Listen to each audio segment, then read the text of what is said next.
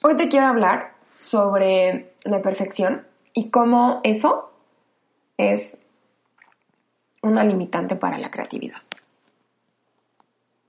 Si te interesa este tema, quédate y acompáñame en un episodio más de la caja de herramientas. Esto es La Caja de Herramientas, un podcast para compartirte cómo el diseño se ha convertido en mi herramienta para entender la vida y cómo la vida me llevó a explorar el diseño desde otro lugar. Muchas gracias por estar aquí. Yo soy Alejandra Villegas. Hello, hello, muchas gracias por estar aquí. Como te dije en la intro, hoy te quiero contar algunas reflexiones sobre el tema de la perfección y cómo además de ser una limitante para la creatividad, en mi experiencia personal se volvió un grillete muy grande que en muchas ocasiones me limitaba y me detenía a hacer las cosas. Y esto es porque creo que sí tenemos una, una cultura y vivimos en un sistema que nos obliga, que nos exige hacer las cosas bien. Existen estas frases como, si no vas a hacer las cosas bien, entonces no las hagas. Em, siempre estamos buscando o alcanzando persiguiendo esta perfección, hacerlo lo mejor que podamos. Y la verdad es que la perfección es como este unicornio que todo el mundo dice que existe, pero en realidad nadie lo ha visto. Es inalcanzable. Y creo que además dirigir nuestra vida en términos de siempre hacerlo perfecto, de siempre hacerlo bien, de alcanzar los resultados óptimos, es la fórmula perfecta para la insatisfacción, para de repente tener estos encuentros con darnos cuenta que no somos suficientes, con esta sensación de nunca lo voy a lograr, nunca voy a poder, siempre va a haber alguien que lo hace mejor que yo, ¿no? Y en el proceso de hacer las cosas, si eso es lo que nos guía, hace que no disfrutemos las cosas, hace que no nos entreguemos, que no estemos en presencia, en atención, porque estamos clavados en algo más que tiene que ver con el resultado que con el proceso. Em, yo les confieso que soy sumamente perfeccionista, siempre tengo el filtro de la perfección, de cómo podría haber quedado mejor, de qué hubiera necesitado, de que algo pudo haber siempre estado mejor si hubiera tenido esto, si no hubiera tenido aquello. Eh, hay que hacerlo cuando ya esté preparada, o sea, cuando ya tengo todas las herramientas preparadas, ¿no? O sea, yo les he contado cómo este podcast al final no pasaba y no sucedía porque no tenía el micrófono, porque no tenía la computadora, porque no sabía cómo editar, porque no tenía un guion, porque no tenía los contenidos, ¿no?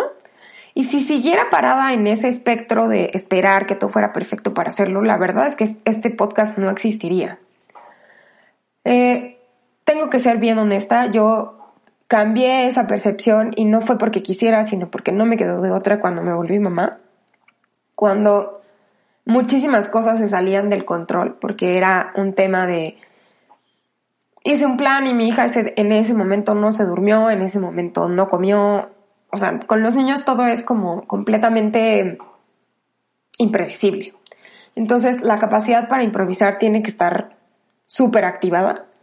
Pero al mismo tiempo entre la jerga de las mamás existe esta, esta frase de done is better than perfect, ¿no? O sea, hazlo y ve aprendiendo sobre la marcha porque hecho es mejor que perfecto. O sea, es mejor que lo hagas como lo hagas y sobre el camino lo vayas puliendo a que porque sea perfecto te detengas y no lo hagas, ¿no? Y ese es mi nuevo mantra, o sea, todavía escucho a muchas personas que dicen, es que si no voy a hacer las cosas bien, mejor no las hago. Y las veo y digo, claro, es que no es mamá, ¿no?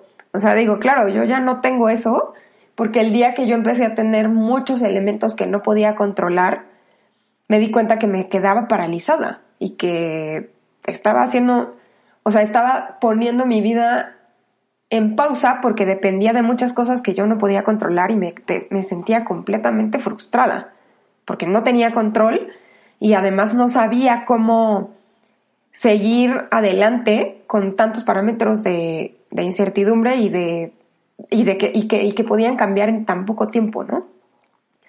Eh, no sé si les he contado y, se los comparto y aprovecho por si también no han escuchado otros episodios, que cuando eh, se vino todo este periodo de pandemia, sobre todo al inicio, dejé de tener el reflector encima de lo que hacía. porque cuando había más contacto social siempre estaba pensando, ah, es que se van a, o sea, van a pensar esto, es que lo van a ver y van a decir y van a opinar y entonces si yo soy diseñadora, ¿cómo van a decir que no sé pintar, que no sé colorear, que no sé dibujar? Y entonces todo estaba en torno a lo que iban a pensar, al resultado que iba a obtener, a cómo iban a juzgar esos resultados. Y cuando empecé a tener más espacio para que la única persona que lo viera fuera yo y que fueran procesos más hacia mí que hacia afuera, empecé a relajar un montón y empecé a atender que esa voz de la perfección ni siquiera era mía. O sea, me empecé a cuestionar mucho por qué quería que fuera perfecto, por qué quería hacerlo bien, por qué quería obtener el óptimo resultado. Y entendí que esa respuesta era de cómo iban a percibir los demás mi trabajo, mis procesos, mi persona, mi valor, cómo iban a criticarlo o el juicio que iban a sacar. Y eso era importante para mí. Y entonces me di cuenta que no era mío. O sea, que ni siquiera la idea de hacerlo perfecto era algo que a mí me interesara, sino era una búsqueda de aceptación y de em, valoración desde afuera. Y en ese sentido fue muchísimo más fácil em, entenderlo.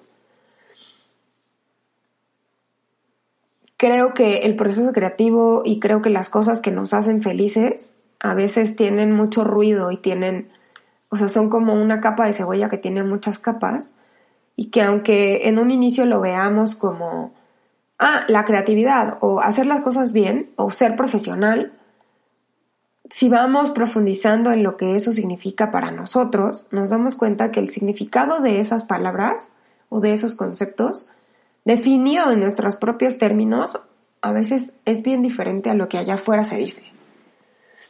Em, y es muy importante tomarnos esos espacios para reflexionar qué significa y también qué significa esos conceptos a lo largo del tiempo, porque lo que puede significar éxito para ti o perfección o hacer las cosas bien o ser profesional o ser creativo. Hoy probablemente es muy diferente a lo que era cuando estabas en la universidad o en prepa o en secundaria o en primaria o cuando eras una niña. Em, y es muy importante darse ese espacio para redefinir, porque al final sí somos personas que estamos constantemente guiadas o que constantemente basamos nuestras acciones y decisiones en torno a conceptos que nosotros hemos construido o que hemos tomado de la construcción de afuera. Y replantearnos esos conceptos eh, me parece sumamente importante para asegurarnos que los estamos viviendo desde lugares y significantes y significados alineados a lo que somos y a lo que queremos y a lo que en realidad nos es significativo, o sea, nos es importante porque si no vamos a ir persiguiendo una perfección o una creatividad que no es nuestra y eso también puede ser un poco esclavizante. Entonces, bueno, nada más quería pasarte a comentar estas reflexiones que he tenido sobre cómo la perfección no existe, cómo es inalcanzable y cómo es muchas veces un parámetro que ni siquiera es nuestro y que perseguimos por la inercia social porque todo el mundo la persigue, pero en realidad tal vez puede ser que no nos interese a nosotros. Y pues si algo de esto te interesó, te aportó y crees que puedes compartirlo con los demás, compártelo. Te mando un gran abrazo y nos escuchamos en un episodio más de La Caja de Herramientas.